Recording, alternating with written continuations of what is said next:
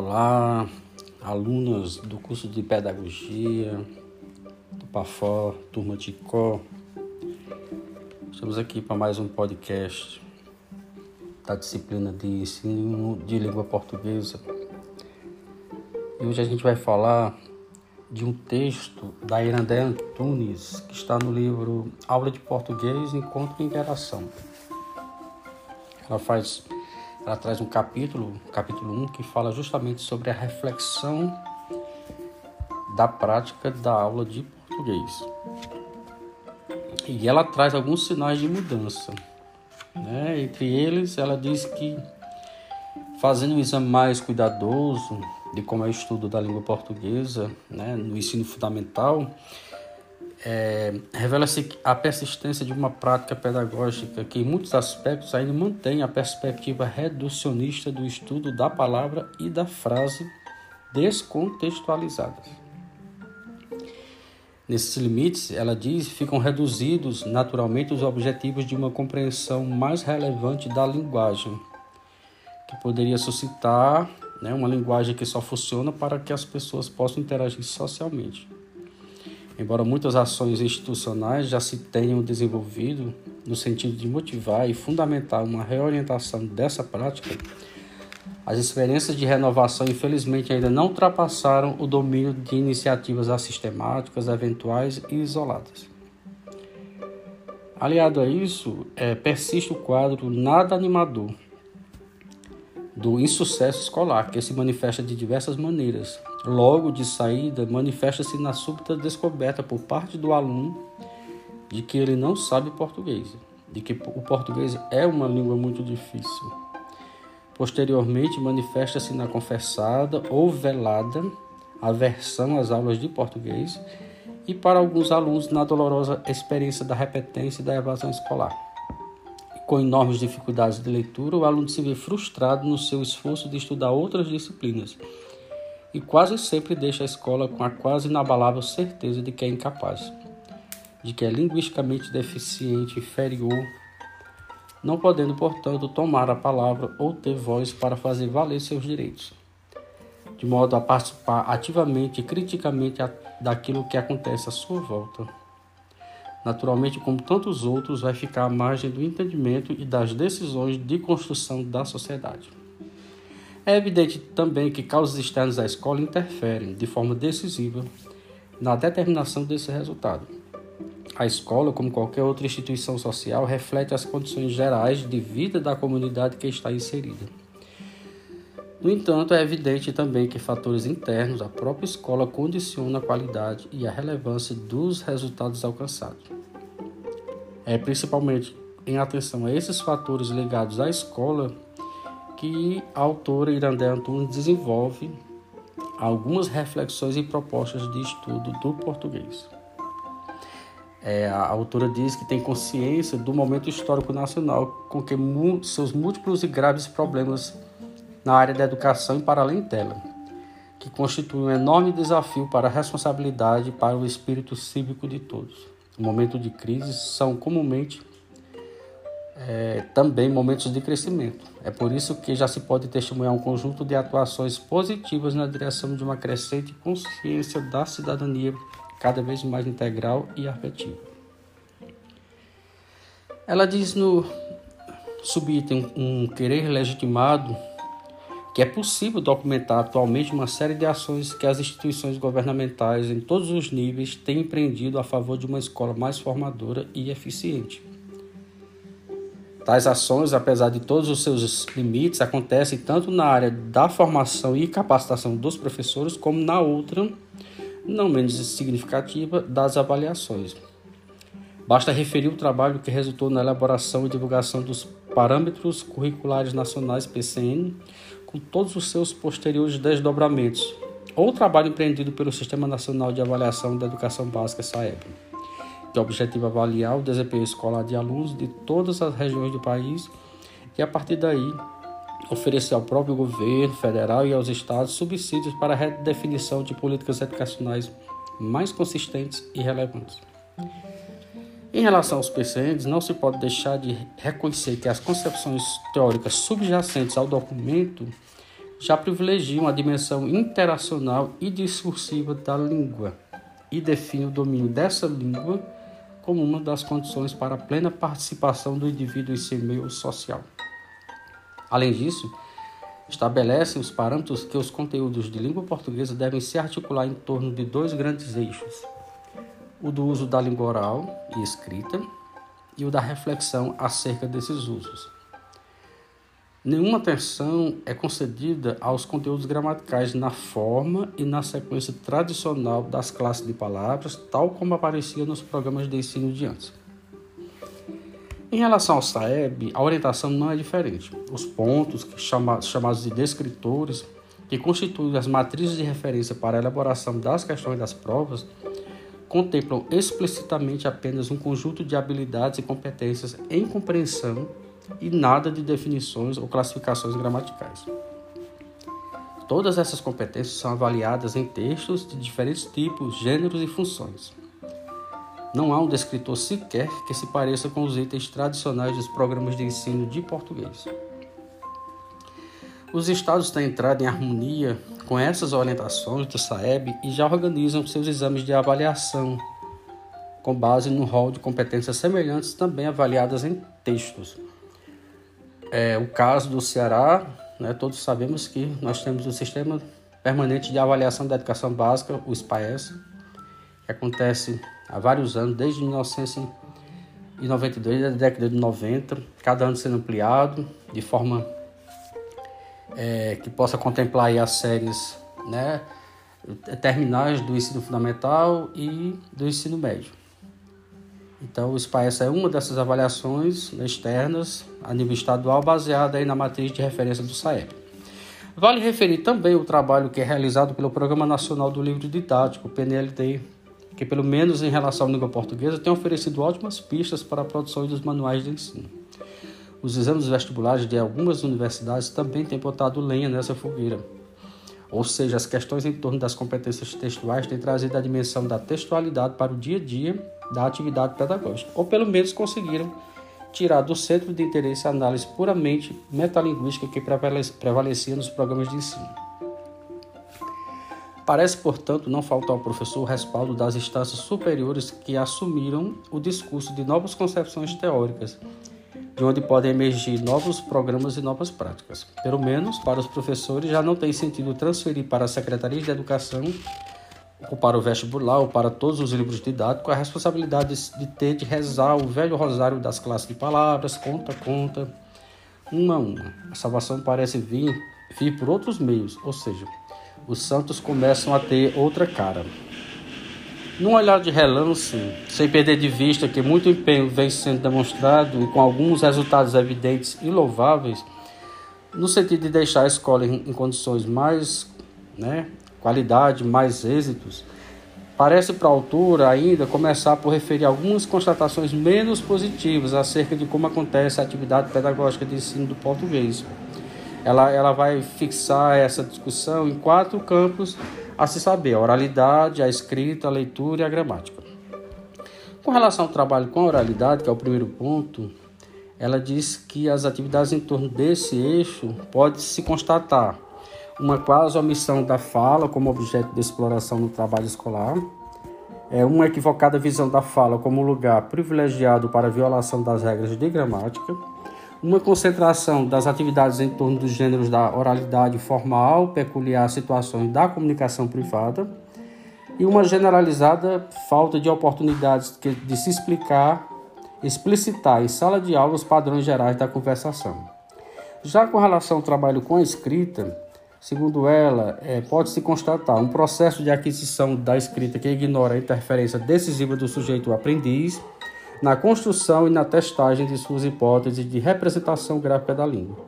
A prática de uma escrita mecânica e periférica, centrada inicialmente nas habilidades motoras de produzir sinais gráficos e mais adiante na memorização pura e simples de regras ortográficas, para muita gente, não saber escrever ainda equivale a escrever com erros de ortografia.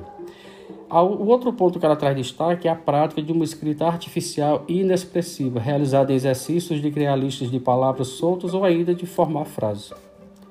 Tais palavras e frases isoladas, desvinculadas de qualquer contexto comunicativo, são vazias do sentido e das intenções com que as pessoas dizem as coisas que têm a dizer. Parece incrível, mas é, é na escola que as pessoas exercitam a linguagem ao contrário, ou seja, a linguagem é que não diz nada.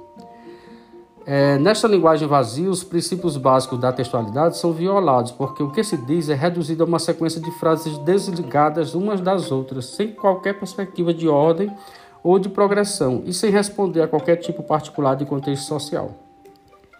O outro ponto é a prática de uma escrita sem função destituída de qualquer valor inter interacional, sem autoria e sem recepção. Apenas uma escrita para exercitar, uma vez que por ela não se estabelece a relação pretendida entre a linguagem e o mundo, entre o autor e o leitor do texto.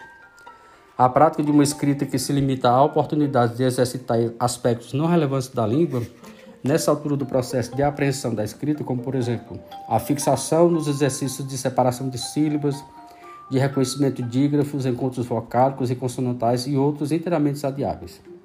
A prática, enfim, de uma escrita improvisada, sem planejamento e sem revisão, na qual o que conta é prioritariamente a tarefa de realizá-la, não importando o que se diga e o como se faz. É a língua da escola, como observou o menino sabido, segundo a autora. Já o trabalho com a, com a leitura, a autora traz que uma atividade de leitura centrada nas habilidades mecânicas de decodificação da escrita, sem dirigir, contudo, a aquisição de tais habilidades para a dimensão de interação verbal. Quase sempre nessa circunstância não há leitura, porque não há encontro com alguém do outro lado do texto. Uma, uma, também uma atividade de leitura sem interesse, sem função, pois aparece inteiramente desvinculada dos diferentes usos que se faz da leitura atualmente. Ela fala ainda que é uma atividade de leitura puramente escolar, sem gosto, sem prazer, convertida em momento de treino, de avaliação ou em oportunidade para futuras cobranças. A leitura que é assim reduzida a momentos de exercício, seja aqueles realizados em, em voz alta, é quase sempre com interesses avaliativos, sejam aqueles também que têm de culminar com a elaboração das conhecidas fichas de leitura.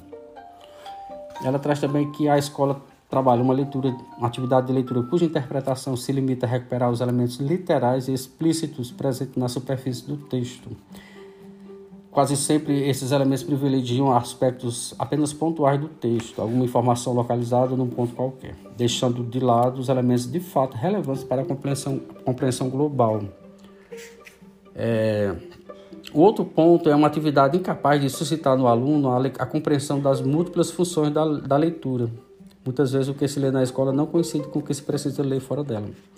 E enfim, ela traz que a escola realiza é, um trabalho sem tempo para leitura, ou seja, faz tudo menos ler, porque, como declara os alunos, tinha que aprender as narrativas, a língua portuguesa, as palavras que a gente fala errado. É, e ela fecha a discussão com o trabalho com a gramática. Para ela, é a, a, escola trabalha uma gramática descontextualizada né, da língua como potencialidade, uma gramática é muito mais sobre a língua desvinculada, portanto, dos usos reais da língua escrita ou falada na comunicação do dia a dia.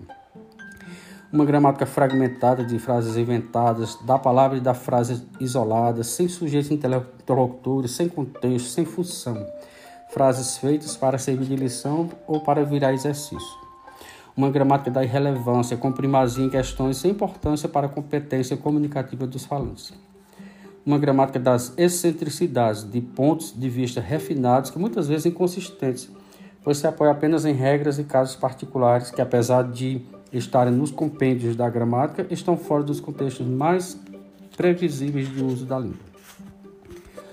Uma gramática voltada para a nomenclatura e classificação das unidades. Uma gramática inflexível, petrificada, de uma língua supostamente uniforme e inalterável, irremediavelmente fixada no conjunto de regras que conforme consta nos manuais, devem manter-se a todo custo imutáveis, como se o processo da mudança das línguas fosse apenas um fato do passado, algo que já aconteceu e que não acontece mais. Enfim, uma gramática predominantemente prescritiva, preocupada apenas com marcar o certo e o errado, dicotomicamente extremados. Como se falar e escrever bem fosse apenas uma questão de falar e escrever corretamente não importando o que se diz, como se diz, quando se diz e de o que realmente tem algo a dizer. E ela fecha que a escola trabalha uma gramática que não tem como apoio o uso da língua em textos reais, isto é, em manifestações textuais da comunicação funcional, e que não chega, por isso, a ser um estudo do uso, do uso comunicativamente relevante da língua. Por fim, ela fala do virar a página, né? A escola precisa ter uma reorientação do quadro, né? Requerendo, antes de tudo, a determinação, vontade, empenho de querer mudar. Né? Isso supõe uma ampla, fundamentada, planejada, sistemática e participada de políticas públicas, federais, estaduais e municipais, dos professores como classe, de cada professor em particular, para que se possa chegar a uma escola que cumpra de fato seu papel de capacitação das pessoas para o exercício cada vez mais pleno e consciente de sua cidadania. A complexidade do processo pedagógico impõe, na verdade, o cuidado em se prever e se avaliar reiteradamente concepções, né, o que é a linguagem, o que é uma língua, os objetivos, ou seja, para que ensinamos, com que finalidade, os procedimentos, ou seja, como ensinamos, e os resultados, o que temos realmente conseguido. De forma que todas as ações se orientem para um ponto comum e relevante, conseguir ampliar as competências comunicativas e interacionais dos alunos. O fato de assumir a discussão de como aproximar o estudo da língua desse ideal de competência e de cidadania, ou melhor dizendo, de competências para a cidadania, já representa um passo imensamente significativo, já é o começo da mudança, pois já concretiza a intenção dos professores de querer adotar uma atividade pedagógica realmente capaz de oferecer resultados mais positivos e gratificantes. Como em muitos outros casos, discutir, refletir para identificar os problemas e encontrar saídas já é uma ação, já é parte do processo de mudança. É evidente que qualquer discussão sobre os objetos, os objetivos da atividade pedagógica, por mais completa que possa parecer, deve complementar-se com o estudo, a crítica, a reflexão, a pesquisa e a cuidade de todos aqueles que participam dessa atividade. O empenho por fazer essa reflexão produtiva na prática diária das atividades pedagógicas conta sim com a descoberta permanente com o espírito de vigília de todos os que estão envolvidos com a vida da escola. É, ela diz que o novo perfil do professor é aquele de pesquisador, que com seus alunos e não para os alunos produz conhecimento, descobre e o redescobre, sempre. Muitas e urgentes são as razões sociais que justificam o empenho da escola por um ensino de língua cada vez mais útil e contextualmente significativo. Sabemos quanto a incompetência atribuída à escola está ligada a conflitos com a linguagem, a percepções distorcidas e míticas acerca do que seja o fenômeno linguístico. Sabemos quando, quanto nos aflige a seletividade, a manutenção da estrutura de classes e a reprodução da força de trabalho que incondicionalmente decorrem também dessa incompetência e dessas distorções. Sabemos que a educação escolar é um processo social com nítida e incontestável função política, com desdobramentos sérios e decisivos para o desenvolvimento global das pessoas e da sociedade. Sentimos na pele que não, há, não dá mais para tolerar uma escola que, por vezes, nem sequer alfabet, alfabet, alfabetiza, principalmente os mais pobres, ou ou que, alfabetizando, não forma leitores nem pessoas capazes de expressar-se por escrito de forma coerente e rel relativamente bem para, assumindo a palavra, serem autores de uma nova ordem das coisas.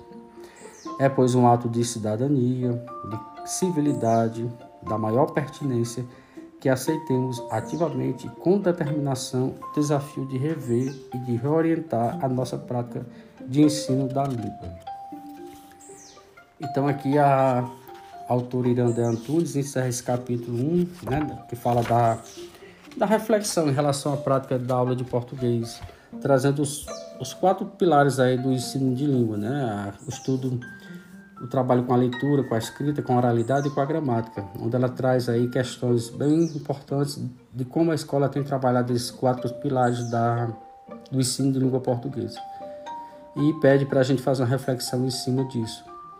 Nos capítulos seguintes, ela vai trazer algumas propostas em relação a esse trabalho, né, desconstruindo aí um pouco esse, esse, esse, essa referência que a gente tem de escola enquanto é, uma precursora aí de um trabalho voltado para o tradicional, para a gramática normativa, para ainda o preconceito linguístico, né, de achar que quem fala errado né, é, é o pobre, né, aquele da classe, né, classe baixa e não busca realmente trabalhar melhor essa língua.